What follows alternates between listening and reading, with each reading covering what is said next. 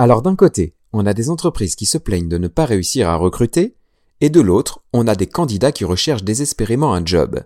Il n'y a pas comme un truc qui cloche En fait, il y en a même plusieurs, mais lesquels? Une chose est sûre, quand on parle de marketing ou de digital, les torts sont partagés. Pourquoi certaines boîtes n'arrivent pas à pourvoir leur poste? Et pourquoi ont-elles du mal ensuite à fidéliser leurs meilleurs collaborateurs? À côté de ça, pourquoi tant de personnes se plaignent de ne même pas obtenir une réponse à leur candidature qu'elles envoient par centaines? Pour répondre à toutes ces questions, j'ai le grand plaisir d'accueillir sur le terrain Sandra Bareil, recruteuse de talents digitaux chez Digirox. Avec Sandra, nous nous attaquons aux deux faces du recrutement, la face recruteur et la face candidat. Sandra ne passe pas par quatre chemins. Si de nombreuses entreprises ont du mal à recruter, c'est qu'elles sont de plus en plus exigeantes sur les compétences techniques à maîtriser, mais qu'elles en oublient le savoir-être. Le recrutement, c'est avant tout le mariage entre deux personnalités. Pour illustrer cette problématique, Sandra nous raconte en toute transparence des anecdotes vécues avec ses clients. Ces exemples nous permettent de comprendre pourquoi c'est une erreur et comment rectifier le tir pour réussir un recrutement. Un recrutement durable. Car oui, beaucoup de recruteurs souhaitent engager des profils qui s'impliqueront pendant plusieurs années, mais oublient que la fidélisation des collaborateurs est en fait leur responsabilité. À ce sujet, nous parlons notamment de l'importance de l'onboarding et de la marque employeur. Ensuite, on s'attaque au candidat qui a lui aussi sa part de responsabilité. Comment réussir son CV et surtout comment retenir l'attention du recruteur avec sa candidature? Là, soyons clairs, on arrête le copier-coller. On oublie aussi la lettre de motivation que plus personne ne lit. Vous devez faire court et surtout ultra personnalisé. Pour comprendre comment faire, Sandra nous détaille ce qu'elle attend d'une candidature et vous donne des conseils très pratiques pour réussir la vôtre si vous êtes à la recherche d'un emploi. Il y a d'ailleurs une bonne nouvelle à ce sujet. C'est simple et seule une minorité prendra le temps de le faire. Vous pourrez donc facilement vous démarquer grâce à ces conseils. J'ai adoré mon échange avec Sandra. On aborde une problématique qui nous concerne tous et qui impacte directement les résultats, mais aussi l'épanouissement de chacun. J'espère que vous l'aimerez aussi. Descendons donc sans plus tarder sur le terrain avec Sandra Bareil.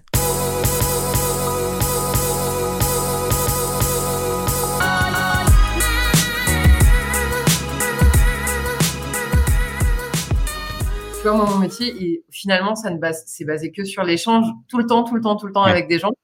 Et euh, franchement, ma grande conclusion, c'est toujours de me dire, euh, échanger, ça me peut que t'apporter. Tu peux rien perdre à échanger. Donc, euh... attends, j'ai un chat qui gratte à la porte. je vais lui virer. normalement, elle regrattera la porte pour revenir. ok, donc si je m'absente une deuxième fois, ce sera pour le faire rentrer. cool. Bah du coup, euh, bah, je te propose qu'on y aille.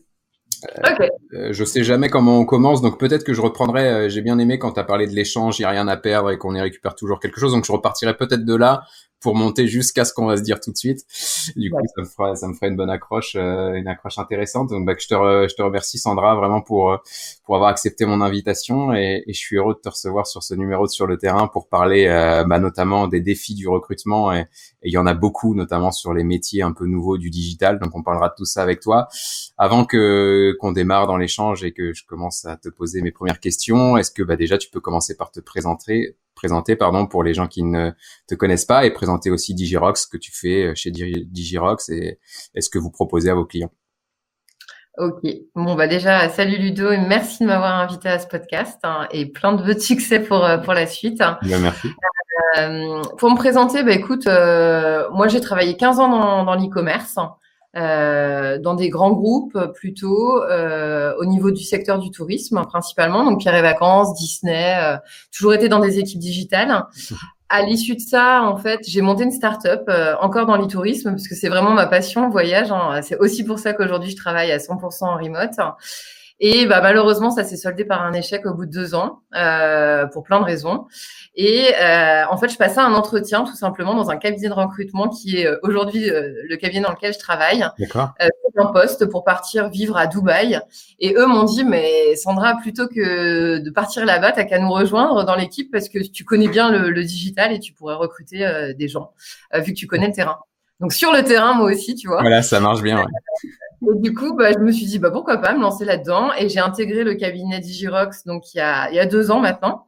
Et je suis euh, recruteuse de talents digitaux, donc euh, pour des entreprises qui sont euh, allées à 95% en France, euh, des grands groupes, des startups, des PME, un peu de tout, vraiment sur les métiers du marketing et des sales dans le digital. Donc voilà mon activité aujourd'hui. Je suis indépendante, c'est important. Je ne suis pas salariée d'Igirox parce qu'on est une franchise et ça change aussi pas mal notre façon de travailler et je pense notre philosophie. voilà pour te pour te présenter mon activité. Ok, ça marche. Bah, du coup, tu disais que tu travaillais en remote et euh, c'était un petit peu en off dans notre discussion. Donc, effectivement, je reprécise pour tous les auditeurs que, que Sandra a la chance de travailler à Saint-Domingue. Euh, donc, oui. un cadre de vie un peu paradisiaque. Et effectivement, peut-être que si on a le temps à la fin de, de, bah de, de, de, cet échange, on pourra revenir peut-être sur son sur ce point pour faire un peu saliver tout le monde. Mais mais c'est vrai que je te vois et les auditeurs te voient pas, mais c'est vrai que tu as vraiment très bonne mine, donc c'est super sympa. Euh, bah du coup, euh, avant qu'on démarre, je vais essayer de recontextualiser un peu euh, bah, pourquoi je t'ai demandé d'intervenir sur sur le terrain. Moi, je vois plein de problématiques de recrutement et de fidélisation collaborateurs chez mes clients et, et encore plus chez mes prospects. Euh, moi, intervenant dans les métiers du marketing digital, prospection digitale, euh, enfin vraiment tout ce qui est lié euh, euh, de près ou de loin à la digitalisation, bah, effectivement, c'est des métiers nouveaux. Et je remarque que bah, les entreprises et notamment les PME et les plus petites ETI ont des difficultés de recrutement parce que les profils sont nouveaux et j'ai l'impression que comme le recruteur, donc que ce soit le manager, le RH ou le DG qui gère le recrutement, ne connaît pas vraiment les compétences qu'il recherche, en fait, il les maîtrise pas parce qu'elles sont nouvelles. Mais du coup, il y a des problématiques euh, de recrutement à ce niveau-là. Et l'autre problématique que je vois derrière, c'est qu'une fois qu'on a recruté, euh, bah, l'onboarding est un peu approximatif et, euh, et, du coup, on se retrouve avec des difficultés de, de fidélisation et, et, à embarquer et à, et à bien euh, engager les collaborateurs qu'on vient de recruter. Donc, c'est vraiment autour de ces problématiques-là que que je voulais euh, voir, enfin que je voulais échanger avec toi. Euh, bah, du coup, qu'est-ce que tu penses de ça? Et euh, pour préciser un peu ma question, euh, quels sont, à ton avis, les principaux enjeux que doit relever un, un, un recruteur aujourd'hui, justement, pour arriver à attirer les meilleurs profils digitaux? Oui. Alors déjà, quand on se place du point de vue du recruteur, il faut bien voir qu'il y a deux catégories de recruteurs. Euh, il y a les managers. Alors moi, c'est vrai que je vais toujours me mettre dans le spectre des équipes digitales et marketing. Hein. C'est vrai que j'ai voilà, faut, faut bien garder en tête. Donc moi, je suis face à des managers digitaux, donc des managers d'équipe. Donc ça va être des responsables e-commerce, directeurs marketing, etc. Et on a un autre type de recruteurs, c'est les DRH ou les, les RH, RRH, chargés de recrutement. Donc déjà, euh, selon euh, la personne à qui est rattaché le, le, process de recrutement, on va avoir des, des, enjeux et des difficultés qui vont être différentes parce que le manager qui recrute et qui va piloter son recrutement, même avec nous, euh, sera quand même bien au fait du métier.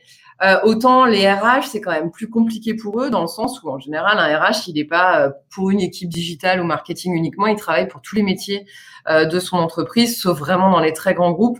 Donc là, il va falloir aussi l'aider à comprendre les enjeux et puis lui présenter les bons candidats et qu'il nous fasse confiance par rapport par rapport à cela. D'accord. Moi, ce que je remarque globalement, si je mets ensemble les deux typologies de recruteurs, c'est que euh, aujourd'hui, on, on, nous demande énormément d'expertise euh, au niveau des, des candidats, euh, parce qu'il y, y, a deux choses. Hein, il y a le savoir-être et le savoir-faire. Si je commence par le savoir-faire, moi, je trouve qu'aujourd'hui, euh, on nous demande de plus en plus de compétences vraiment validées, sachant que aujourd'hui, tu peux passer énormément de certifications uh-huh. euh, gratuites même, hein, avec Google par exemple. Euh, tu peux euh, faire des valider des MOOC, etc. Euh, tu peux, euh, enfin, vraiment avoir accès à des outils auxquels on n'avait pas forcément accès avant. Donc, du coup, la liste des compétences, rien que dans le savoir-faire, elle augmente au fur et à mesure. Enfin, vraiment, avant même de te parler d'une mission un recruteur va dire bah, je veux qu'il maîtrise euh, euh, Google Analytics, ce, ce, CMS pour administrer un site internet, etc. Donc ça c'est déjà quelque chose de de, de, plus en plus fort. Et selon moi, c'est pas forcément la bonne approche, tu vois, que de commencer par euh, l'outillage, euh, les compétences pures et dures. Est-ce que ça, euh, est-ce que ça, du coup, pardonne-moi, je te coupe, mais après j'oublierai ma question, donc du coup, je me permets juste de te la poser à, à ce moment-là. Est-ce que justement le fait que les recruteurs recherchent de plus en plus de compétences comme ça et du coup de nouvelles certifications, est-ce que tu as l'impression que ça hum, euh, enlève du poids un peu, enfin de l'importance au niveau des diplômes où on recherche toujours un diplôme intéressant en plus de ces compétences-là? Alors là, non. Franchement, les diplômes, euh, moi je vais te dire, dans 90% des cas, on n'en parle jamais. Ok. Euh, en général, on va me dire, je veux un niveau entre bac plus 4, bac plus 5, parce que je recrute des cadres. Okay. Euh, alors après, honnêtement, c'est hyper rare qu'on me dise, je veux que ce soit dans le top 3 des meilleures écoles de commerce, je veux pas un profil université. Euh, après, de là à te dire qu'ils vont, ils sont ouverts sur des profils 100% autodidactes ou en reconversion professionnelle, quand même pas. Enfin, okay. c'est pas la majorité. Mais vraiment, les diplômes, franchement, euh, moi maintenant, avec le recul, euh, du moment que tu as un master, euh, pff, en tout cas dans les métiers du marketing, peu importe un petit peu l'école euh, dans laquelle tu as pu, as pu l'avoir, ce qui va compter vraiment, c'est les expériences que tu auras pu avoir en stage, les alternances, euh, qui vont être beaucoup plus regardées que les, que les diplômes. Et, et vraiment, euh, Ludo, moi, je recrute pour des gros groupes. Hein, je recrute pour. M6, pour Leclerc, pour le groupe Richemont. Enfin, vraiment, c'est des gens qui ont des grilles de salaire, qui aiment euh, les beaux diplômes, mais c'est pas du tout un critère. Enfin, D'accord. très, très, très rarement. Et du coup, tu disais donc euh, leur réflexe un petit peu, c'était de se dire bon bah voilà, j'ai une checklist de compétences, euh, je veux je veux tout checker ou en tout cas la gros grosse majorité. Oui. Du coup, dans ton esprit, c'est pas la bonne méthode? Non, dans mon esprit, euh, c'est pas la bonne méthode parce que, euh, bon, bien entendu, chacun a du potentiel. Alors, je- bien entendu, hein, je vais aller chercher quand même des gens qui ont une expérience sur le métier, euh, qui savent utiliser les outils, les outils majeurs. Mais tu vois, euh, moi, si on me dit, euh, je sais pas si tu es très à l'aise avec euh, tout ce qui va être, je sais pas, gestion de site internet, les, ce qu'on appelle les outils de content management. Oui. Euh, bah, nous, notre site, il est fait sur PrestaShop. On veut quelqu'un qui sache utiliser PrestaShop.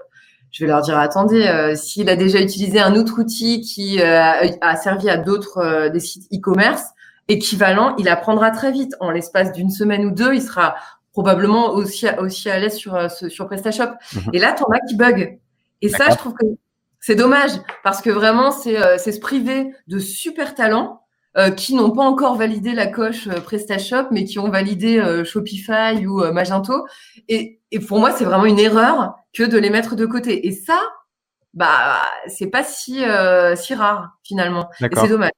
Est-ce que tu, Donc, ouais, tu tu penses que c'est lié justement à le mec se dit bon bah voilà s'il maîtrise Mestra- euh, PrestaShop pardon, euh, bah au moins il sera opérationnel directement et euh, bah, inconsciemment ça va me coûter moins cher euh, au niveau du recrutement ou ouais c'est ça en fait? Ouais, ouais, oui, c'est c'est forcément lié à ça, mais moi je pense que prioriser ce type de compétences très précises euh, par rapport à une personnalité, à une envie, une implication, enfin pour moi c'est surpondéré en fait.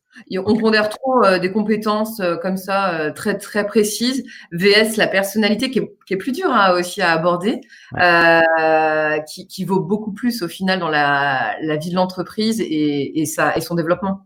D'accord, bah après effectivement j'ai l'impression que c'est aussi une vision très très court-termiste. Tu te dis bah voilà aujourd'hui j'ai besoin de PrestaShop donc je veux quelqu'un qui maîtrise PrestaShop, mais tu visualises pas ton recrutement dans le temps en te disant bah derrière il va peut-être pouvoir m'apporter d'autres choses si justement il, il a des visions un peu euh, complémentaires etc. Ouais je, bah, je comprends et je suis totalement aligné avec tout ça donc euh, ok très bien donc ouais toi le, le principal en- enjeu déjà enfin un des enjeux c'est peut-être d'arriver à prendre du recul et projeter son recrutement sur euh, sur un Voilà. temps un peu plus long.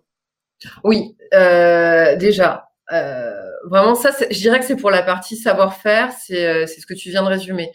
Sur la partie savoir-être, euh, les entreprises aujourd'hui, je crois que leur peur principale, en tout cas celle que je rencontre moi le, le plus souvent, c'est euh, la volatilité des talents. Euh, aujourd'hui, les gens changent de boîte, alors surtout dans les métiers du marketing, du digital. euh, tous les, en moyenne, je dirais euh, deux, deux, trois ans, allez. Et t'en as beaucoup qui font moins que ça, hein, Ah, des tu, ouais, là, là, pour le coup, tu, tu, tu vois large. Moi, je reprends ma vie de salarié et je suis peut-être pas forcément le bon exemple parce que finalement, au fond de moi, je savais que j'étais fait pour entreprendre et ça explique peut-être certaines choses. Mais euh, Oui. moi, j'ai commencé à bosser euh, dans le market en 2007. En six ans, j'ai dû faire dix boîtes différentes. Euh, et attends, accroche-toi bien, j'ai eu 10 CDI. Et euh, donc en plus, tu vois, c'était pas des missions précaires a priori en tout cas. Et, euh, et hormis un licenciement économique euh, et du coup une rupture conventionnelle à la fin qui m'a permis de créer ma boîte, bah, je suis toujours parti effectivement au bout de 3, 4, 6 mois. Et justement pour une problématique qu'on va peut-être aborder et qu'on va sûrement aborder tout à l'heure, de euh, moi je suis arrivé dans des boîtes, on m'a recruté, euh, je cochais toutes les cases. Euh, bon, j'avais euh, la personnalité euh, qui allait bien, mais effectivement, c'était pas non plus euh, le critère premier dans les boîtes dans lesquelles je bossais. Donc du coup, en fait, ils se sont peut-être même pas rendu compte que j'avais peut-être une personnalité un peu forte, indépendante, prise d'initiative, etc. Et du coup, moi, je me retrouvais. Enfin, ça m'est arrivé d'être dans des boîtes et au bout de 15 jours de me dire putain, ils m'ont survendu le truc. Euh, je, je sais pas ce que je fais là. Enfin, je vais partir. C'est quelque chose que j'entends souvent. Euh, et, et, franchement, quand tu me dis ça, Ludo, sur ton profil, ça me fait rire. Et, euh, et je pense qu'effectivement, c'est pas pour rien que tu te retrouves là où tu es aujourd'hui et que tu es entrepreneur. Euh, maintenant, et clairement, ton profil, il fait peur à des, à des boîtes parce qu'on se dit, on va le prendre, il est top, il a l'air génial, mais comment on va le garder, quoi? Parce que il, a besoin de nouveautés. Euh, il a besoin de s'exprimer euh, et ça vraiment je pense que c'est l'enjeu euh, pour les boîtes de demain, c'est d'elles être un petit peu plus flexibles par rapport à leurs besoins et de se dire bon, euh, parce que tu vois là récemment, euh, le mois dernier, je faisais un recrutement pour une grosse PME qui vend des, du matériel informatique et qui se développe sur les marketplaces, donc sur Amazon, eBay, etc. Et en gros, elle me dit, bah voilà, le dernier, il est parti au bout d'un an, il était top, on a tout fait pour le retenir. Donc là, franchement, Sandra, on veut quelqu'un qui va rester minimum trois ans. D'accord. Et là, je leur dis, mais je pourrais jamais vous garantir ça. Et même lui, même le candidat, c'est impossible. En plus, l'univers des marketplaces, donc tu bosses euh, sur Amazon, tu bosses sur eBay, tu bosses euh, avec tout ce qui se développe. Maintenant, tu as des marketplaces partout, la FNAC, la Redoute et tout. Tu as des opportunités tout le temps. C'est vous qui allez faire ce travail. C'est vous qui allez fidéliser, en fait. Euh, le candidat, si, vous, si d'avance, pendant les entretiens, vous lui dites, attention, hein, nous, on veut quelqu'un qui va rester trois ans minimum, vous allez le faire fuir parce que c'est pas un argument. Euh, c'est à vous de faire en sorte qu'il se retrouve dans un super cadre avec des projets qui soient ambitieux, qui, qui lui puisse proposer des choses qui, va, qui va faire, qui vont faire évoluer son poste et qui lui donnent envie de rester. Donc, ce sera à vous de faire preuve de d'ouverture pour se dire bon bah il a besoin d'air, il a besoin de construire, mais et probablement en fait il faut qu'on fasse converger notre développement à nous tel qu'on le voit et lui son besoin de continuer à se développer via l'entreprise. Euh, et du coup, on a, on a fait les entretiens. Je pense que je leur ai présenté sept ou huit candidats. D'accord. Et donc, malheureusement, euh, tous les candidats qui avaient eu des expériences, alors je parle même pas de ton cas à toi, hein, si je leur avais présenté un Ludo, mais c'était même pas la peine. euh, les candidats qui avaient enchaîné des expériences de 1 à 1 an à 18 mois, ils voulaient pas les rencontrer. D'accord. Parce qu'ils ne pas. Et euh, au final, ils ont pris une nana qui a fait de l'alternance pendant euh, deux ans dans la même boîte. Là, elle est pendant, depuis deux ans sur le même poste. Ok. Elle, est brillante.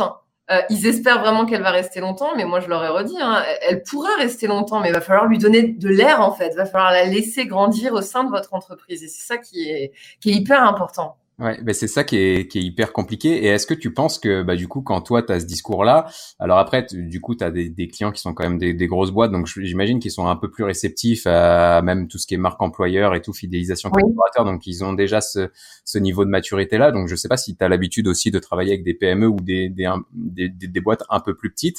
Est-ce que tu penses justement, quand tu as ce discours-là, il n'y a pas des recruteurs, et, euh, et moi, de mon côté, j'ai après, de ce que je vois, j'ai presque l'impression que c'est la majorité, mais est-ce que il n'y a pas certains recruteurs qui vont se dire bon bah ok, euh, je comprends ce que, ce que Sandra, ce que tu me dis, ça va être compliqué de garder un, un top collaborateur. Donc, mmh. euh, je vais plutôt me rabattre sur un moyen et puis, euh, et puis, euh, je sais qu'il va rester parce que bah, il aura déjà moins d'opportunités que les autres. Enfin, j'ai un peu l'impression, c'est un peu comme en amour. Tu, je sais pas, je fais un ah parallèle. Que, ouais, je vais pas rentrer trop en détail dans le parallèle parce que j'ai, ça pourrait faire polémique. Mais, euh, mais je pense qu'il y a de ça justement de se dire, on va prendre un profil un peu moins, moins costaud, mais au moins on est certain qu'il va, arriver, qui sera, ouais, ça arrive. Ça arrive. Bah, typiquement sur cet exemple que je viens de te citer, on avait une nana, mais elle était topissime. Et ils l'ont rencontrée à l'entretien, ils m'ont dit, mais elle est, elle est géniale. Je pourrais te montrer, hein, parce que là, je pourrais te partager mon écran. Les emails, elle est. Mais en fait, Sandra, elle est trop bien. Elle va partir. Elle partira au bout de six mois. Elle, elle, elle aura pas assez à apprendre avec nous. Et ça, ça me, et ça, ça me tue parce que ça, c'est pas une grosse boîte, c'est une PME. C'est une PME, ils sont 120. Euh, c'est une très belle boîte qui a une très belle histoire avec un fondateur qui est top et tout. Mais ils se sentent pas en fait capables de fidéliser cette personne. Ils se sentent pas euh, capables de peut-être de lui donner les responsabilités qu'elle voudrait avoir. Et du coup, euh, ils ont recruté une autre personne qui est très bien, hein, euh, vraiment au-delà de ça, mais qui avait moins ce, qui était moins un haut potentiel que l'autre dont je t'ai parlé euh, après. Donc c'est dommage. D'accord. Et du, du coup, tu penses que, enfin, tu penses que ça vient de quoi ça justement quand on se dit, euh, euh, ouais, je vais pas prendre ce profil-là et il coche toutes les cases, mais euh, on va pas réussir à le garder. Du coup, ces recruteurs-là sont conscients de quelque chose, puisque finalement, quand ils disent ça, ils savent en fait ce qu'il y a derrière. Est-ce que toi tu as une idée de ce qu'il y a derrière justement de, peut-être des, critères de contexte qui font que euh, une boîte va avoir du mal à garder un, collaborateur euh, sur des profils nouveaux comme celui-ci? Bah souvent, c'est aussi des boîtes qui, euh, en termes de budget, sont pas hyper larges et c'est pas du tout une critique, c'est que leur business fait que euh, sont pas dans un secteur qui est, là où les marges sont faibles et donc elles se disent aussi, et c'est vrai, les hauts potentiels savent qu'ils sont des hauts potentiels, savent ce qu'ils valent, sont aussi très chassés. Donc très vite, ils ont des opportunités via des chasseurs de tête, des, des, des recruteurs dans d'autres boîtes. Et quand on leur met en face des propositions financières qui sont à 20, 30%, voire plus que ce qu'ils touchent, ils savent qu'ils pourront pas faire le poids aussi. Donc, euh, donc malgré euh, le fait d'avoir une super équipe, d'avoir des beaux projets à développer, ça pourra jamais, selon eux, hein, être aussi intéressant et euh, aussi rémunérateur à tout niveau que d'aller euh, dans une boîte qui pourrait promettre des avantages plus intéressants. Donc il y a, y a, la partie financière, ressources en fait euh, au global qui qui les freine et qui les fait un peu se remettre à leur place, même si je suis pas sûre en fait que leur place elle est basse, tu vois, parce que je me rends compte aussi que les, moi je recrute des fois pour des startups, donc les startups, hein, c'est vrai que des fois elles font des levées de fonds, mais les levées de fonds c'est un petit peu virtuel aussi, hein, et puis c'est Hein. Si ça marche pas, ça marche pas. Euh, et, et, les gens qui partent en start-up, ils sont un peu à des étoiles dans les yeux euh, parce que les fondateurs les inspirent, parce que les, équipes leur donnent envie de bosser avec. En général, c'est pas très bien payé hein, dans les start-up. Mmh, mmh. Et t'as envie d'y croire. Et moi, j'aimerais que les PME, elles aient un peu cet esprit start-up de on va, euh, on va, on va leader euh, les, les talents et on va leur donner envie de faire grandir, de nous développer. Mais ça manque un peu ce cet élan. Mais c'est ouais, c'est assez intéressant et du coup tu m'amènes à une des questions que je voulais te poser. Euh, euh, je sais pas si c'est un mythe. Je pense que dans une certaine mesure ça l'est quand même, mais euh, on lit de plus en plus dans les études sur les réseaux sociaux que le salaire ne fait pas tout et que finalement euh, bah, c'est de moins en moins le critère principal d'un d'un d'un bah, d'un candidat en fait pour choisir une une société. Qu'est-ce que toi tu penses de ça? Est-ce que tu penses que c'est vrai? Et euh, bah voilà, dans quelle mesure tu penses que ce, que ce, salaire ne, fait pas tout en fait? Moi, je pense que ça c'est assez hypocrite, honnêtement. Et, j'ai des expériences qui montrent, et je vais, je vais te donner des exemples très précis. Euh, je pense que globalement, le salaire n'est pas forcément le critère numéro un pour choisir un job. En revanche, plus on a, le candidat va rentrer, être onboardé, avancer au bout de quelques mois, euh, voire années, il va commencer à avoir des prétentions euh, salariales qui vont devenir un critère très très important pour euh, pour qu'il reste dans la boîte. Et tu vois, quand je, je chasse des, des candidats pour des jobs, en général, je propose un job, donc je veux, on va dire, je vais chasser 80 personnes. J'annonce, moi toujours, j'annonce le salaire maximum pour pas faire perdre de temps aux gens. ça, c'est vraiment quelque chose qu'on fait tout le temps. Et en gros, donc tu vas leur proposer un job, tu leur mets la description, etc. Tu vas leur mettre, bah, ce job, il est à 45K. Bah, les vont te répondre non, mais je suis pas en recherche active, etc. Puis finalement, avec le client, on se rend compte qu'on n'arrive pas à avoir de super candidats à cause du budget.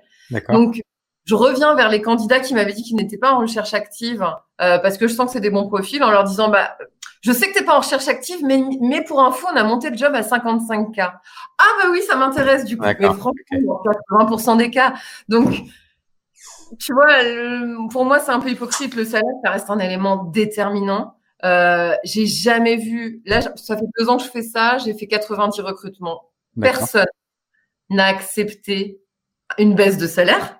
Hein, parce que là, qui disent oui pour une super mission, je serais prêt à baisser et tout, mais personne des 90. D'accord. Euh, et je pense que sur les 90, j'ai dû en avoir uniquement deux ou trois qui sont restés au même salaire. Hmm. Et tout le monde fait des gaps. Donc, euh, c'est un peu hypocrite. Ouais, bah après moi je vois du coup je vois bah, du coup sur le terrain un placement de produit, euh, c'est une expression que j'utilise vraiment souvent. Mais c'est vrai que sur le terrain, euh, bah, je vois euh, comme ces entreprises là et dans le contexte de notre discussion, on recherche des profils nouveaux. Bah généralement c'est des jeunes diplômés avec très peu d'expérience. Donc du coup ils sont recrutés à des niveaux de salaire qui sont jeunes diplômés.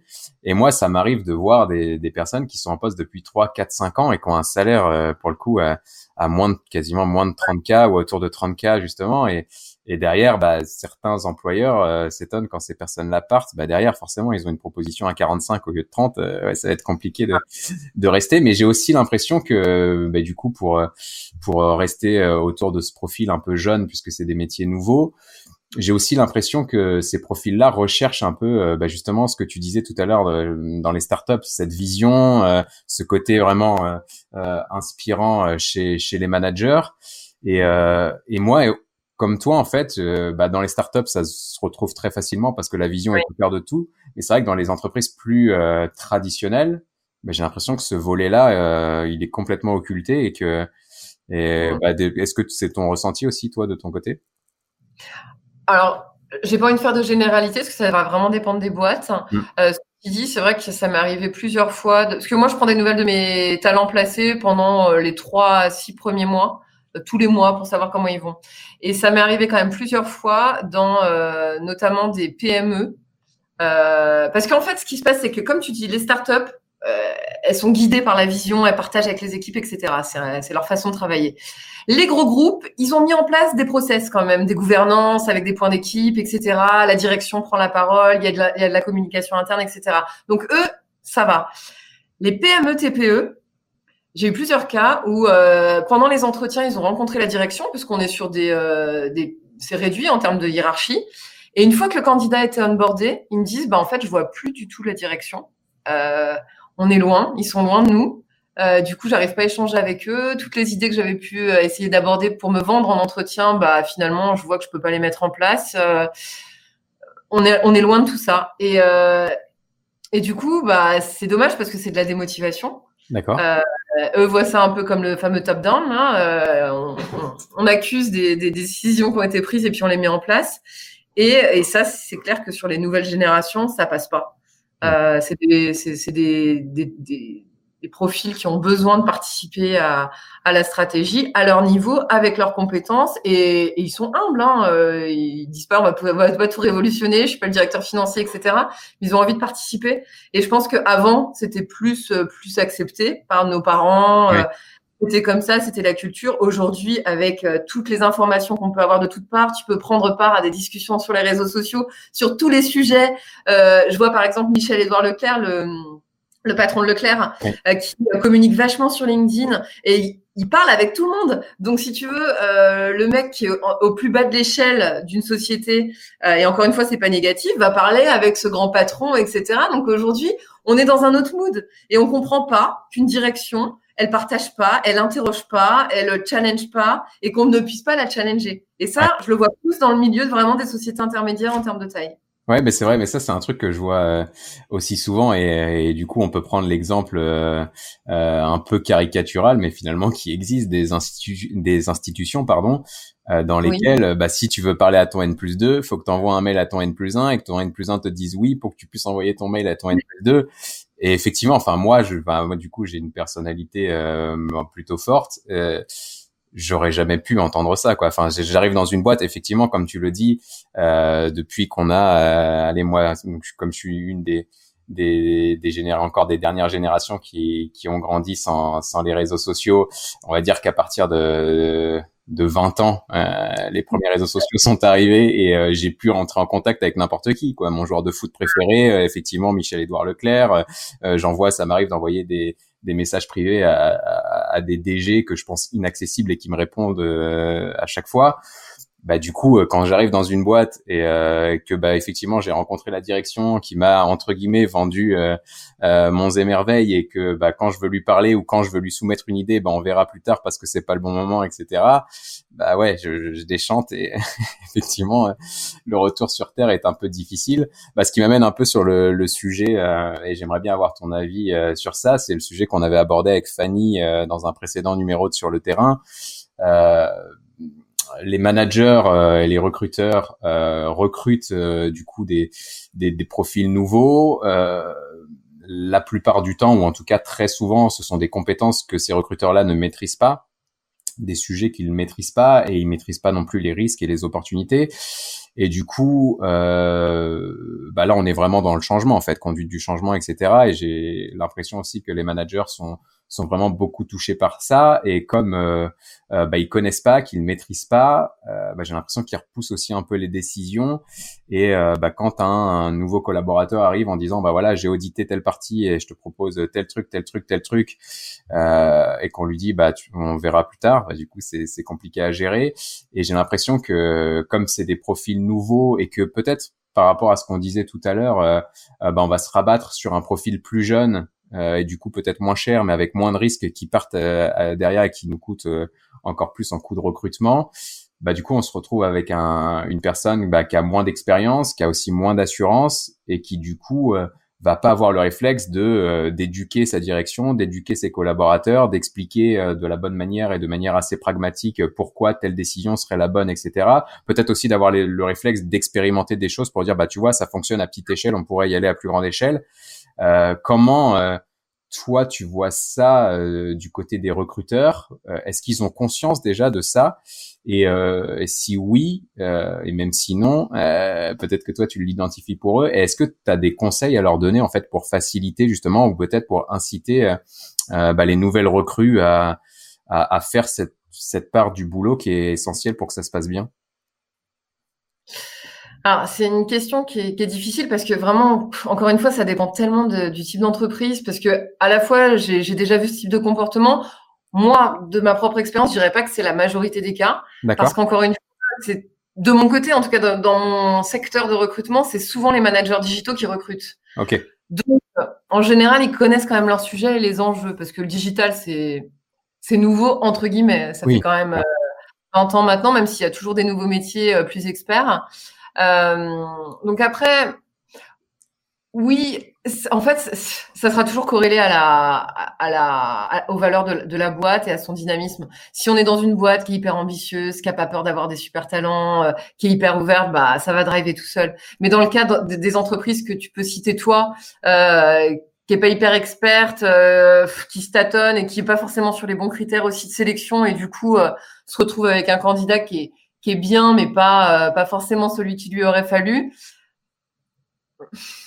J'ai envie de te dire, il y y a très peu de, euh, de solutions à ça. Enfin, et, et, je prêche pas pour ma paroisse là, mais dans ce cas-là, il faut être accompagné par, par des experts du recrutement euh, sur ces métiers-là, alors que ce soit dans le digital ou d'autres choses. Euh, se dire bon bah je suis pas en capacité aujourd'hui euh, d'être le meilleur pour déjà identifier mes enjeux parce que c'est aussi ce qu'on fait en termes de cabinet de recrutement, c'est aussi déjà comprendre l'organisation, comprendre quels sont les besoins en développement pour aller trouver les bonnes euh, les bonnes ressources. Euh, donc en parler avec un cabinet. Après en plus, moi j'ai dans mes expériences en e-commerce, j'ai eu un patron qui me disait tout le temps, bon, c'est pas toujours bien pour les, les gens comme nous hein, qui sommes indépendants, mais le free consulting demande c'est ce qu'on disait tout à l'heure en, en, introduction, échanger, ça, ça, ça, ça, fait jamais rien perdre. Donc, demander l'avis à des cabinets euh, de recrutement, c'est gratuit. Euh, échanger avec eux pendant une heure au téléphone, en vidéoconférence, euh, pour euh, dire, bah voilà, moi, mes problématiques, c'est ça, etc., pour vraiment comprendre ce dont on a besoin, quelles compétences, quel savoir-être, etc. Et puis après, on est libre ou pas de partir avec ces experts du recrutement ou de le faire tout seul euh, on pourra toujours le faire tout seul. Si on n'a pas de budget, il n'y a, y a, pas de souci là-dessus. Et puis après, bah, se lancer euh, dans le recrutement, donc accompagné ou non, euh, en partant de ces bases-là, euh, de la définition de son organe, de ses enjeux et de ses besoins. Euh, je ne sais pas si ça répond bien à ta question. Oui, bah, ça, en fait, ça répond dans le sens où, euh, où euh, de ce que je comprends de ce que tu dis, c'est qu'effectivement, quand on se retrouve dans cette situation-là, c'est qu'en fait, il y a eu des manques au moment du recrutement, et que bah finalement ça reste qu'une conséquence d'un choix qui a pas été le meilleur choix à ce moment-là et et, et moi j'ai oui mais j'ai des managers qui sont conscients de ça hein, des fois qui me disent euh, euh bah oui j'ai pas recruté euh, le profil que je voulais parce que j'avais peur qu'il parte ailleurs parce qu'il coûtait trop cher ou parce qu'il il aurait été difficile à manager mais du coup, bah derrière, ces managers se plaignent de, bah il manque telle compétence, il manque telle prise d'initiative, l'autonomie, etc. Bah, effectivement, mais c'est un peu la conséquence du choix que que tu as fait précédemment. Et du coup, ça m'amène euh, sur une nouvelle question euh, euh, bah, par rapport plus à ton métier à toi. Quel est le, enfin, je sais pas s'il y en a qu'un, j'imagine qu'il y en a plusieurs, mais peut-être un majoritaire. Euh, quel est ou quels sont les déclencheurs qui font qu'une boîte va venir toquer à ta porte pour dire bah là j'ai besoin d'aide est-ce que enfin Comment vous pouvez nous aider à, à, recruter tel et tel profil? En général, les boîtes, euh, d'abord, elles se sont collées euh, le recrutement, elles s'y sont mises, elles ont mis les mains dans le cambouis. D'accord. Euh, c'est rare que ça s'appelle à nous directement parce que c'est quand même un, un coût hein, euh, de, de, de passer par un cabinet. Donc en général, elles ont testé, elles ont mis une annonce sur leur site web, elles ont mis une annonce, chacun, elles ont demandé à leurs collaborateurs, est-ce que vous pouvez diffuser l'annonce pour euh, qu'on trouve quelqu'un? Des fois, elles ont mis en place de la cooptation, qui est un bon moyen, je trouve, parce que euh, quand tu demandes à des salariés euh, euh, qui sont déjà dans la boîte, qui connaissent déjà la culture, les projets à venir, etc., d'aller en chercher d'autres. Et puis en plus, ils se mouillent hein, la chemise parce que quand tu recommandes quelqu'un, tu peux pas recommander n'importe qui. Donc moi, je trouve que la cooptation, c'est un, un, très bon moyen de recruter aussi, à moindre coût pour une entreprise, et d'impliquer aussi les équipes. Donc ça, franchement, je trouve ça top. Euh, et bon, bah souvent, euh, soit il n'y a pas eu assez de candidatures, ou alors il y en a eu, mais alors euh, franchement, quand tu mets une candidature en ligne, je sais pas si tu l'as déjà euh, éprouvé, mais tu ouais, reçois oui, fait, ouais. tout et, et n'importe quoi. Donc, faut avoir le temps euh, d'éplucher, de répondre à tout le monde parce que je pense que ça c'est hyper important. Moi, franchement, je le respecte tout le temps. J'ai au moins 100, 150 candidatures par jour. Je réponds à tout le monde. Euh, je te dis pas que je fais des longs paragraphes pour Oui. expliquer pourquoi je te prends pas, mais je le fais. Euh, donc, manque de temps. Et puis après, il faut être capable de identifier, d'avoir du discernement sur euh, la trajectoire du candidat. Parce qu'un un CV, alors tu as, tout niveau de CV, hein, tu as des gens qui sont très bons pour faire leur CV, tu en as qui sont très mauvais, Mm. et pour autant, c'est pas les, les moins bons candidats. On a des, moi, j'ai vu des gens qui sont excellents, mais ils ont des CV mais catastrophiques. Donc, euh, c'est aussi, euh, moi, bah, je les rencontre euh, et, et je leur dis à la fin, mais franchement, heureusement qu'on s'est vu, parce que si j'avais si j'avais compte que de ton CV, mais ce serait même pas la peine. Donc là, ton CV, on va le retravailler ensemble. Donc, c'est parce qu'ils n'ont pas le temps de faire tout ça et c'est un job à, à temps plein. Quand tu recrutes quelqu'un, euh, tu passes.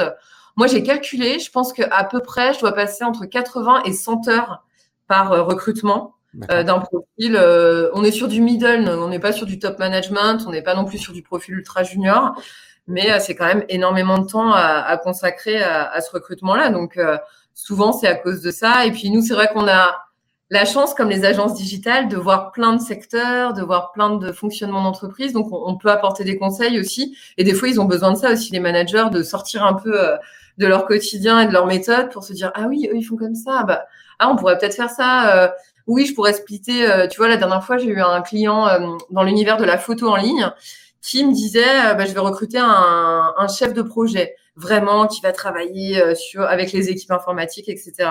Et au final, on s'est rendu compte, euh, en faisant du benchmark avec mes autres clients, qu'ils recherchaient aussi quelqu'un qui fasse du produit, qui allait sourcer, etc. Donc, on a complètement modifié le job.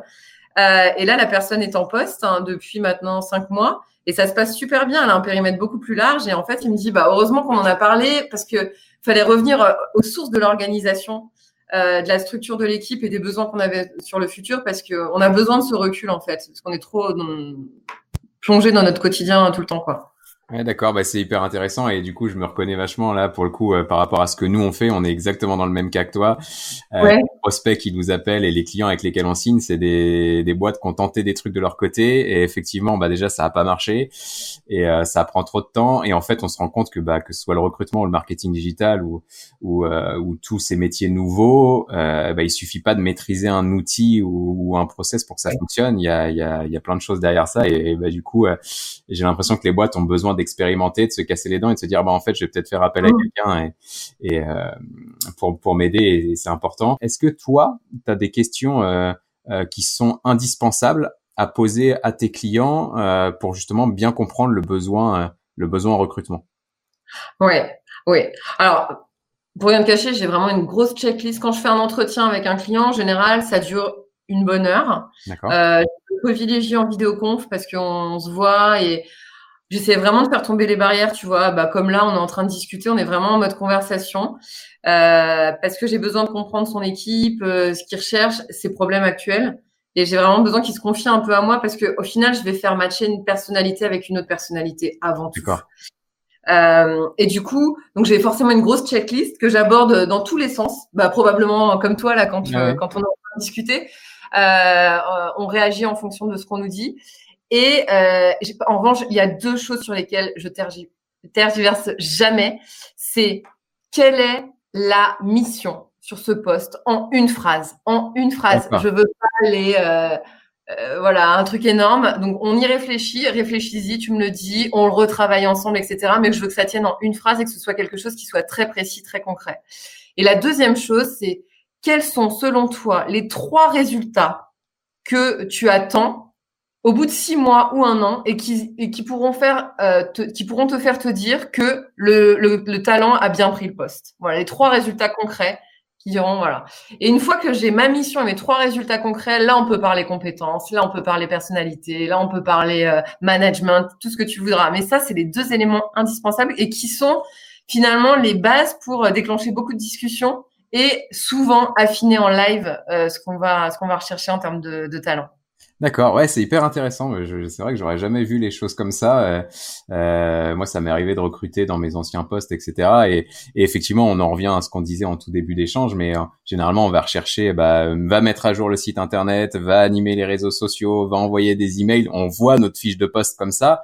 Et l'idée de se dire, non, on va essayer de résumer la mission en une phrase pour vraiment euh, euh, bah, bien baliser l'univers en fait d'intervention. C'est, je trouve ça hyper hyper intéressant. Et effectivement aussi l'idée de se dire bah voilà, on se donne trois KPI pour valider qu'au bout de six mois, un an, le recrutement a été bon et que la personne qui a pris le poste a, fait bien le job. Mais ça, c'est pareil, c'est essentiel et ça, ça m'amène à une, du coup à une nouvelle question. Euh, moi, le un des, enfin oui, c'est le dernier poste salarié que j'ai eu. Euh, c'est euh, le seul, je crois, où j'ai été incentivé euh, d'un point de vue marketing. Fixer des objectifs avec une partie variable, c'est pas non plus quelque chose de, de, très ancien, en tout cas, enfin moi en ce qui me concerne. Et, euh, et je le vois aussi chez mes clients. Et, généralement, le marketing a un salaire fixe et, et bon, bah il y a, y, a, y a pas de variable ou très très peu. Et moi, la fois où j'ai eu cette partie variable, bah justement dans mon dans mon contrat, il était juste noté que cette partie variable était liée au fait que je devais développer le chiffre d'affaires et euh, gagner des clients dans quelle mesure, sous combien de temps, etc. Je, je n'avais aucune idée. Donc du coup, ça, ça a forcément euh, été source de tension derrière, puisque finalement, moi, je faisais une partie du boulot, mais euh, a priori, c'était pas suffisant. Puis des fois, c'était suffisant, je comprenais pas trop. Euh, donc tout ça pour te dire que, enfin tout ça pour te poser ma question, qui est, euh, est-ce que tu as des bonnes pratiques, tu as identifié des bonnes pratiques pour justement incentiver ces profils qui qui ont pas l'habitude de l'être, c'est pas des commerciaux finalement? Alors euh, moi, ma reco, elle est très simple, c'est toujours mettre du variable post-marketing, post-communication, tout le temps. Et ça, franchement, c'est un discours que je tiens avec tous mes clients. Et en général, on arrive à des packages, aller dans, aller dans au moins trois quarts des cas, on a du variable. D'accord. Pourquoi? Parce que on peut toujours trouver euh, des critères qui sont mesurables. Alors pas forcément toujours quantitatif, ça peut être qualitatif, mais même le qualitatif, c'est mesurable. Et pourquoi ça? Euh, dans ma dernière, moi aussi dans ma dernière expérience salariée, j'avais du variable et j'étais euh, j'étais en charge du marketing et du digital.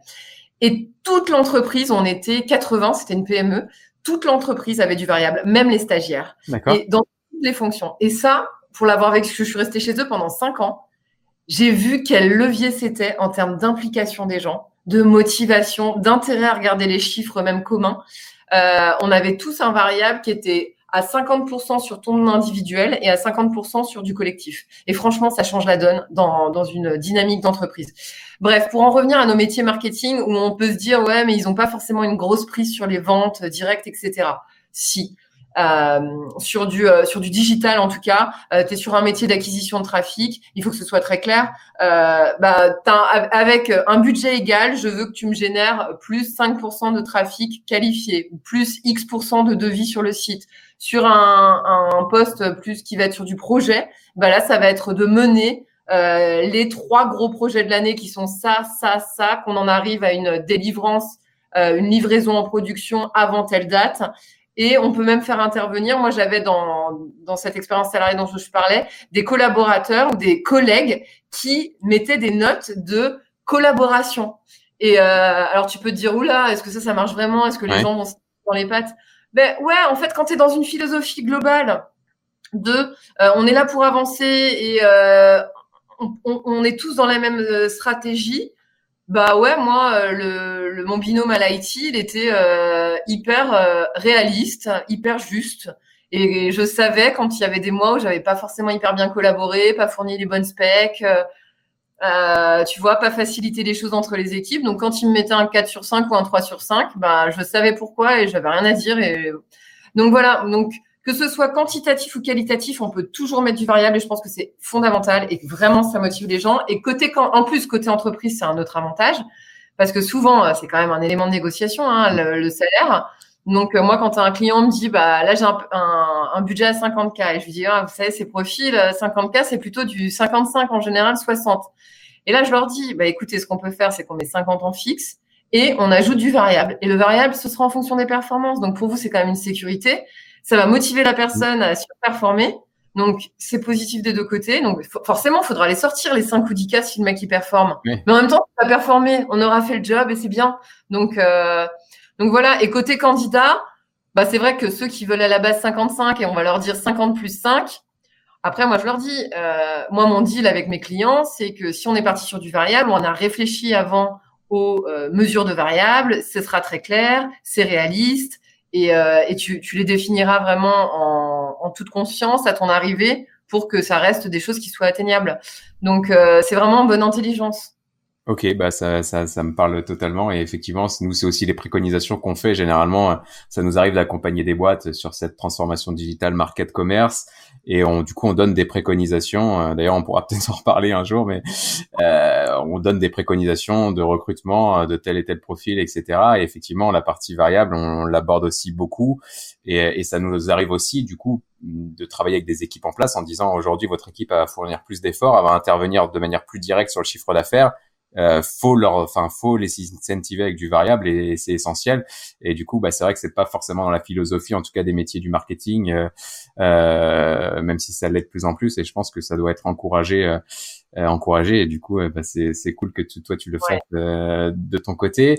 Tout à l'heure, on parlait de, de savoir-être, que c'était essentiel. On parle beaucoup de soft skills en ce moment, et c'est vrai que c'est le sujet à la mode et et, et, on commence à comprendre que finalement ces soft skills là sont plus importantes peut-être que euh, maîtriser PrestaShop ou euh, maîtriser tel et tel outil.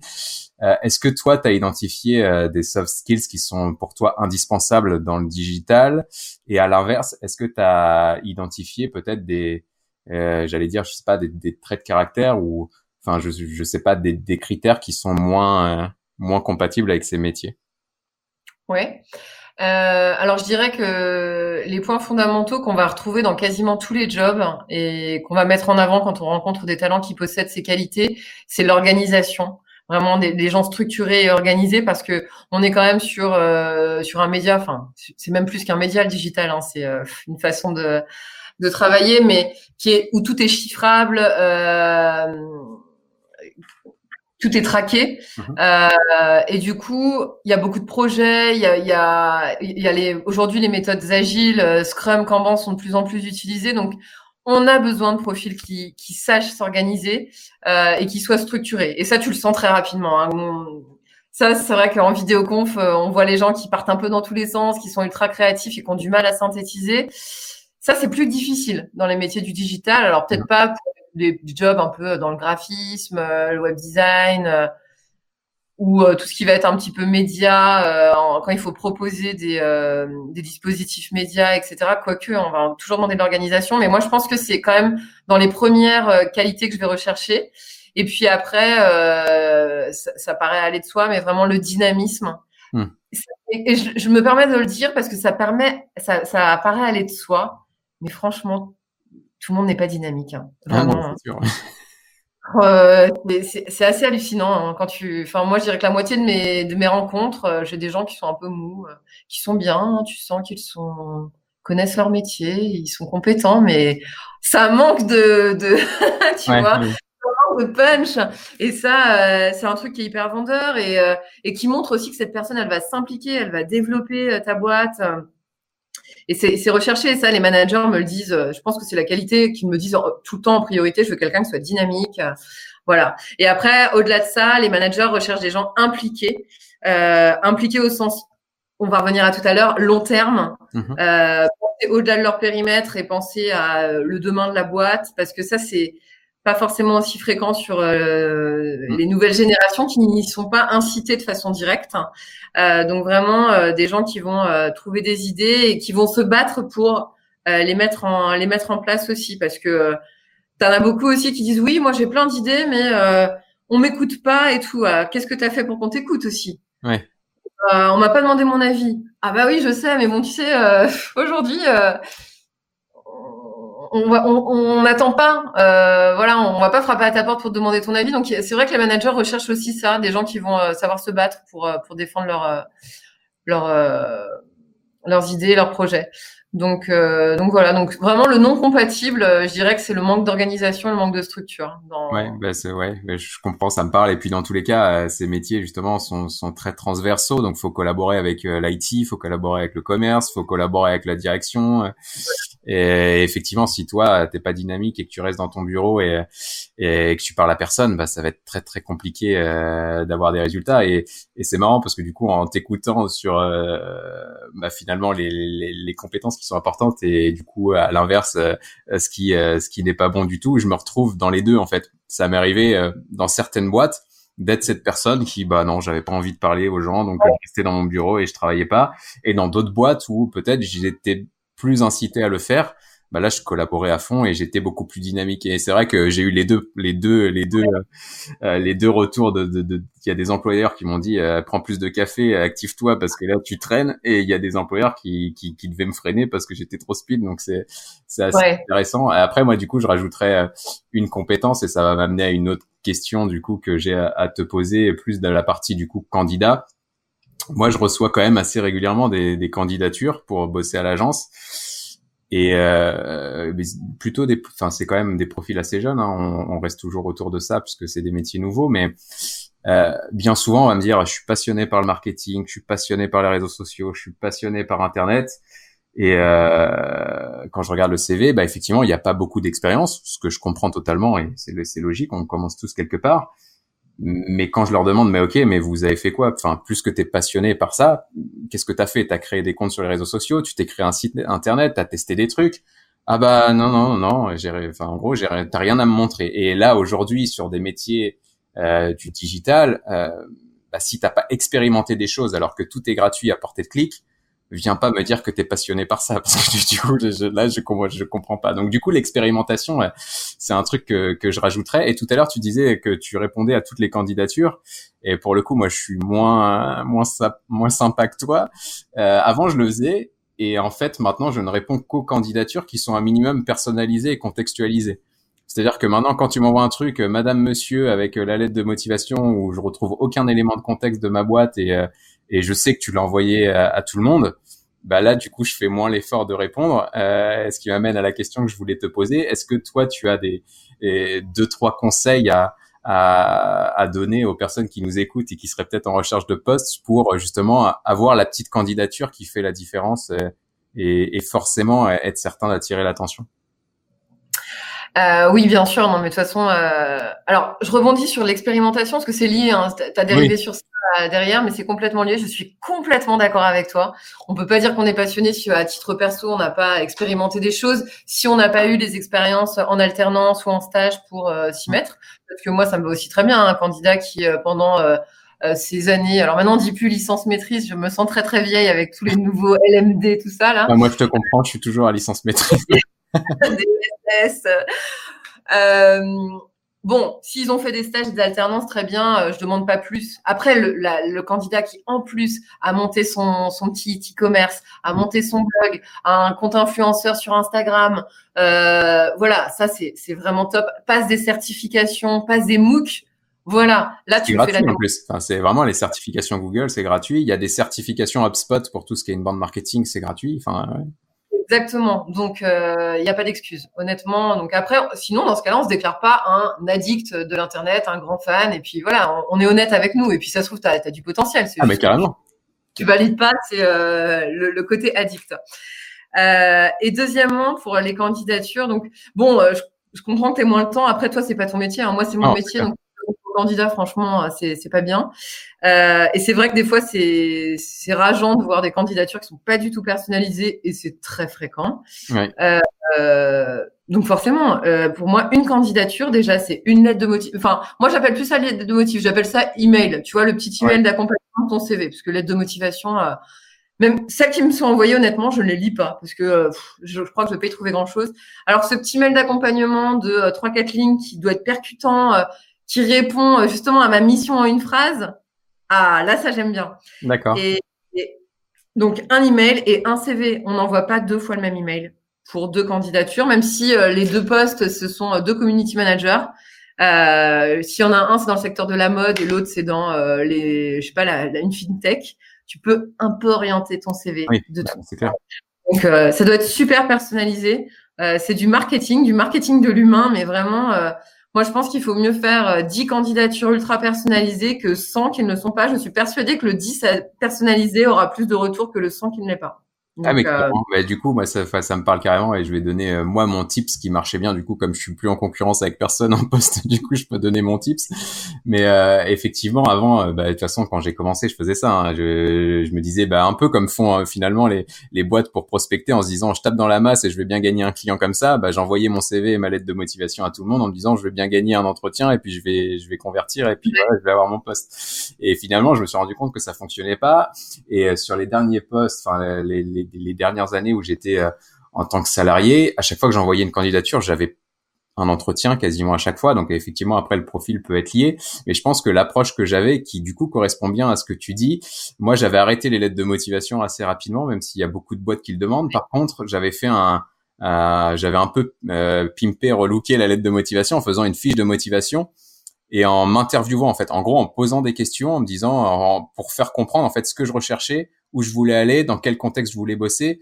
Et du coup, bah effectivement, quand on voit quelque chose d'aussi direct comme ça, ton réflexe peut être de te dire bah ouais, mais enfin je vais avoir moins de retours parce que du coup euh, c'est clivant, etc. Mais oui, c'est clivant. Par contre, les personnes qui vont lire ta fiche de motivation et qui vont retrouver justement cette ligne de mission comme toi tu le décrivais tout à l'heure, ils vont se dire bah oui, mais c'est lui qu'il me faut en fait. Donc je vais l'appeler tout de suite et je vais avoir. Euh, et, et, moi, ça m'est arrivé d'envoyer cette fiche de motivation là qui était euh, qui était bien travaillé. S'il y a des gens euh, qui ça intéresse, je pourrais même leur envoyer le PDF. Maintenant, ça me sert plus à grand chose. et du coup, ça pourra leur servir. Mais si tout le monde fait pareil, ça marchera peut-être moins bien. Mais ça m'est arrivé d'envoyer des candidatures et d'avoir mon téléphone qui sonnait euh, cinq minutes plus tard, quoi. Et là, moi, c'est cool. Ça, c'est ça, ça, ça c'est une, super idée ta fiche. Moi, ça m'intéresse que tu me l'envoies par email. Ah, bah, carrément, avec plaisir. Okay. Euh, je voudrais bien voir, mais je pense que ouais, une fois que tu fais, à partir du moment où tu as une démarche proactive, où tu montres de l'intérêt, tu montres que tu as que tu comprends les enjeux, que tu saurais y répondre. Mais déjà, c'est un grand pas. C'est tellement rare. Et quand tu dis, oui, bah, ça sera peut-être moins efficace si tout le monde commence à le faire, mais t'inquiète pas. Malheureusement, tout le monde ne le fera pas. Et parce que les gens savent dans l'absolu qu'il faut faire un truc personnalisé. Mais les gens sont feignants, en général. Carrément. Bah, c'est clair. Euh, quand on veut quelque chose, il faut se battre un maximum pour l'avoir. Et tu vois, hier, j'avais un candidat qui est très bien et tout, euh, qui est en poste depuis quatre ans dans la même boîte. Euh, et là, je lui propose un poste. Euh, en plus, dans ce contexte de, du Covid, c'est pas simple aujourd'hui d'avoir des nouveaux postes. Et je lui dis, bah écoute, top, je présente ta candidature vendredi à, à mon client. En revanche, il faut qu'on refasse ton CV parce que là, ça va pas du tout. Il est en anglais, mon client, il est très franco-français. Et mhm. puis, on voit bien les compétences qu'il faut pour ce poste. Oh ouais, mais moi, j'aime pas les CV, ça me saoule et tout. Je lui dis, écoute, tu as un super profil, mais là, tu peux passer à côté se dire que tu veux pas présenter ma candidature avec ce CV, je dis, écoute, si, si vraiment tu veux pas le changer, je la présenterai. Mais déjà, ça, ça, ça, veut dire beaucoup de toi. Ah, mais carrément. J'appuierai probablement beaucoup moins que si tu modifies ton CV. Et puis après, euh, entre toi et moi, tu as beaucoup moins de chances de décrocher un entretien avec ce CV-là. Maintenant, tu fais ce que tu veux. Enfin, moi, perso, euh, c'est pas pour ma carrière. Donc, on verra s'il me l'envoie, tu vois, mais je suis pas persuadée. Parce qu'après, je vais envoyer un email pour lui dire, voilà, j'attends ton CV pour vendredi. Vraiment, tu as une carte à jouer sur ce poste. Il m'a même pas répondu. D'accord. Donc, on verra, tu vois. Mais euh, là, là, je vais pas, je vais pas dire que cette personne était paresseuse, hein, parce qu'il a aussi des enfants, on est dans une période compliquée, etc. Mais euh, il faut avoir envie et il faut se donner les moyens, parce que il y a beaucoup de concurrence sur le marché. Ouais, carrément. Puis après, bah, c'est tout con, mais les enjeux dans, dans tout ce qui est euh, métier du digital et marketing commerce notamment, c'est la contextualisation. C'est-à-dire que les emails que tu vas envoyer doivent être contextualisés, tes contenus que tu partages sur Internet sont contextualisés, euh, ton approche doit être contextualisée à chaque fois et quasiment euh, dans les plus petits détails. Et donc, si toi, ta candidature, elle est pas contextualisée, pour moi, déjà, tu vires une compétence qui est essentielle dans tout ce qui est marketing. Donc, c'est effectivement très compliqué. Du coup, avant de conclure, j'avais une dernière question à te poser qui est plus sur l'après. Donc, euh, si on fait bien le boulot, qu'on s'est posé les bonnes questions, donc on a euh, bien synthétisé sa mission en une phrase, qu'on a défini les trois KPI à suivre pour valider que le recrutement est bon, qu'on a fait la bonne fiche de poste, tant sur le savoir-faire que le savoir-être. Euh, bah, logiquement, on va avoir les bons profils en entretien, on va retenir le bon collaborateur, et derrière, vient la phase d'onboarding. Euh, est-ce que toi déjà c'est un sujet sur lequel tu accompagnes tes clients l'onboarding? Et euh, que ce soit oui ou non, est-ce que tu as des bonnes pratiques parce que je sais que l'onboarding en fait personne s'en occupe. Là, j'ai un client qui a recruté il y a il y a il y a, il y a pas longtemps et lui-même m'a dit au bout de trois mois, ah, l'onboarding, en fait, il a été catastrophique et je viens de comprendre que c'est Du coup, avec ce recrutement-là, je viens de comprendre que l'onboarding, en fait, c'était important dans, dans la fidélisation collaborateur. Bien oui, parce que c'est par là que ça commence. Et pourtant, il y a plein de boîtes qui le font pas ou qui le font euh, euh, vite fait à l'ancienne, en fait. Euh, vas-y, alors je t'ai prévu entre 8h et 9h, tu rencontres telle personne, entre 10h et 11h, il y a ça, et le soir, il y a le petit apéro qui va bien parce qu'on veut quand même être cool. Enfin bref, ça, c'est un peu has euh, Est-ce que toi, tu as des bonnes pratiques là-dessus? Est-ce que tu accompagnes aussi tes clients? C'est des demandes de tes clients ou pas? Alors pendant longtemps, je ne l'ai pas fait. Euh, et d'ailleurs, du coup, ça me rassure quand tu me dis que personne ne le fait vraiment. euh, ceci dit, là, ça fait deux mois que euh, désormais, pour l'arrivée d'un candidat, enfin d'un talent en entreprise, je euh, j'envoie vraiment un message personnalisé sur ce candidat en rappelant euh, bah, ce qu'il aimait bien, ce qu'il attendait de la boîte, etc. Et avec des conseils vraiment pour bien l'accueillir, sachant que moi, comme je t'ai dit tout à l'heure, je prends des nouvelles de mes talents pendant trois à six mois après leur leur arrivée, donc je mhm. suis bien l'étape. je pense que ce qui est vraiment le plus important, c'est que la personne se sente attendue. Euh, parce que t'en as des fois qui arrivent, il y a pas d'ordinateur, le bureau n'est pas prêt, euh, donc ça c'est voilà, c'est pas top. Un programme léger, euh, pas forcément comme tu disais à la minute, etc. Mais rencontrer les principales équipes et que ce soit déjà programmé, que ce soit pas à lui où on lui dise tiens on va faire un tour des bureaux et puis après tu prends rendez-vous avec chacun. Ouais, déjà tu connais pas les gens. Alors les gens ils sont sympas, hein, mais ils ont aussi leur boulot, leurs priorités. Tu sais pas dans quel contexte ils sont, donc voilà, programmer les rendez-vous euh, pour euh, pour lui euh, de façon light et puis au début de faire des points vraiment réguliers et pas des points qui soient 100% orientés mission. Est-ce qu'on est en train de se diriger vers la mission Les trois résultats, c'est comment tu te sens? Vraiment faire tomber les les barrières. j'ai envie de dire professionnelles là-dessus. Comment tu te sens? Comment tu as vécu ta semaine? Comment tu sens l'ambiance? Est-ce que tu as rencontré des, des difficultés? Enfin vraiment, en fait, ne pas avoir de tabou parce que euh, on est tous des humains et euh, forcément dans cette, les premières semaines d'intégration, on aura des déceptions, on aura des petits rejets, on, on peut pas tous suivre les accords Toltec à la lettre, hein, c'est on est humain, bien, mais c'est pas facile. Donc vraiment euh, parler de humain à humain et, et, et accompagner ces personnes.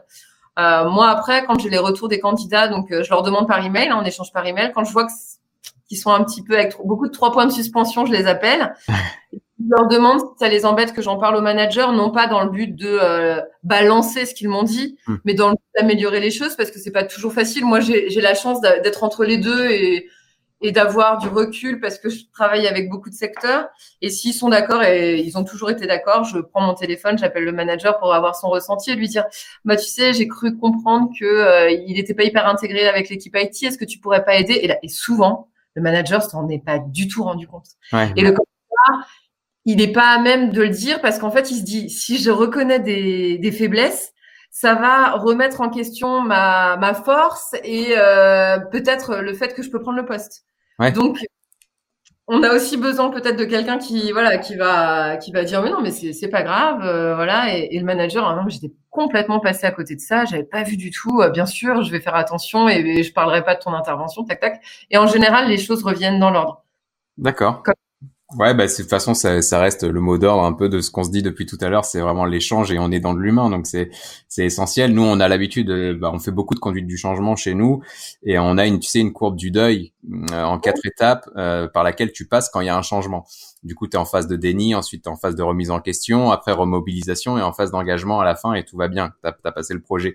Et un recrutement, c'est un changement. La personne qui arrive euh, dans une boîte, elle vit un gros changement, elle va passer par ces quatre étapes de déni, remise en question, remobilisation et, et engagement et bah effectivement faut échanger comment ça va quelles sont les questions que tu te poses comment je peux t'aider est-ce que tu es bien intégré etc c'est effectivement euh, essentiel. Euh, bah je te remercie pour tout ça c'est très clair et je te propose de passer rapidement à, à du coup à la, la phase conclusion. Euh, il y a une question que je pose tout le temps à mes à mes invités qui est la suivante du coup est-ce que tu as une personne ou plusieurs peut-être que tu me recommanderais d'inviter euh, sur un prochain numéro de Sur le terrain? En plus, toi qui en as écouté plusieurs euh, avant qu'on se parle, donc tu as une idée de, de, ce que je fais et de, des sujets que je traite. Est-ce que tu as, des recommandations à me faire à ce niveau-là?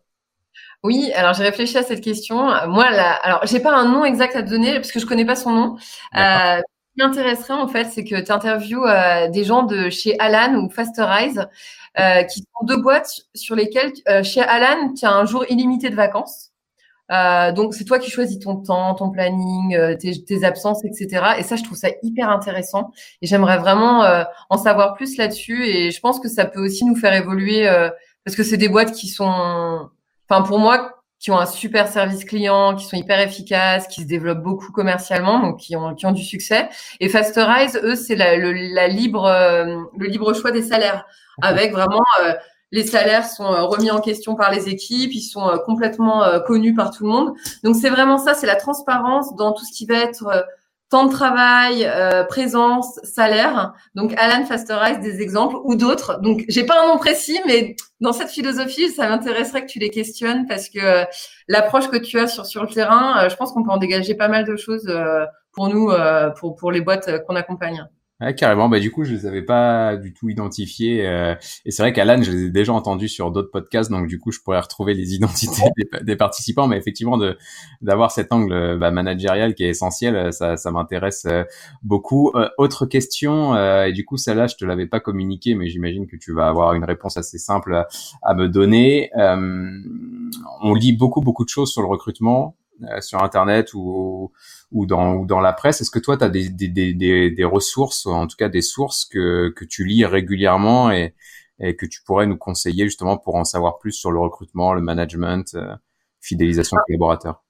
Ouais, je suis abonné à pas mal de newsletters. Les deux que, qui me paraissent être les, enfin, c'est peut-être pas les plus représentatifs du recrutement, mais pour moi, c'est là où je trouve le plus d'infos euh, pertinentes. C'est les échos RH, les échos donc euh, du, du, magazine Les Échos, hein, le journal. Franchement, euh, et, et, je pense que toi, tu dois lire aussi beaucoup de newsletters, mais je pense que la newsletter, elle est, euh, j'ai l'impression que c'est une fois par semaine. Il doit y avoir à peu près 8-10 articles. Je pense que j'en lis 6. C'est énorme. Ah enfin, tu vois, à chaque fois, parce que je les trouve hyper intéressantes. C'est très concret, c'est accessible. Euh, franchement, c'est top. Et le deuxième, euh, c'est l'optimiste. Euh, c'est vraiment sur les, les relations RH, organisationnelles, etc., avec des, des idées. donc, c'est très communauté RH, mais avec un bon ton. Et je trouve que ça va vers les bonnes, les bonnes valeurs. Eh ben très bien, je te remercie. Je mettrai tous les liens en, en, commentaire. Euh, bah, je te remercie. Dernière question euh, là qui va plus te concerner toi. Euh, l'échange était hyper cool, donc j'imagine que beaucoup d'auditeurs vont vouloir te parler derrière et peut-être même t'envoyer leur candidature ou, ou des recruteurs peut-être même te solliciter pour des recrutements. Où est-ce qu'on peut te retrouver sur internet pour poursuivre l'échange et rentrer en contact avec toi? Bah écoute, le plus simple pour moi c'est ma page LinkedIn, hein, puisque c'est LinkedIn, comme tu peux l'imaginer, c'est mon terrain de jeu. Euh, j'y passe une bonne partie de mes journées, c'est virtuel, mais mais j'y suis. Après, je travaille pour le réseau Digirox, donc euh, les, mes offres d'emploi sont aussi sur euh, sur Digirox, donc euh, l'un ou l'autre. D'accord, ouais, c'est intéressant. On n'a pas parlé de ça d'ailleurs, des réseaux sociaux dans le recrutement, et, et du coup, tu, tu remets une pièce dans la machine pour que je continue l'échange. Mais ouais, comme tu dis, LinkedIn, justement, toi, c'est le c'est ta principale ah source de. Oh oui, oui, LinkedIn, bah, tu sais, euh, dans, dans nos métiers digital, marketing, tout le monde est sur LinkedIn. Hein. Euh. Des fois, il y a de rares personnes qui ont des pseudos, euh, donc tu peux pas les retrouver directement. Mais vraiment, euh, pour moi, c'est c'est là où je vais, enfin c'est là où je trouve mes clients. Je fais pas de prospection, hein. je communique énormément sur LinkedIn, hein. des vidéos. Euh, des posts, etc. Et, euh, et, je réponds pas mal à des candidats. Tu vois, quand tu me disais, euh, on va m'envoyer des CV et tout, si je peux aider à optimiser des CV, des pitchs, je le fais. Et, vraiment, je réponds à tout le monde sur LinkedIn sous 24 heures. Donc, donc voilà, c'est un réseau qui est.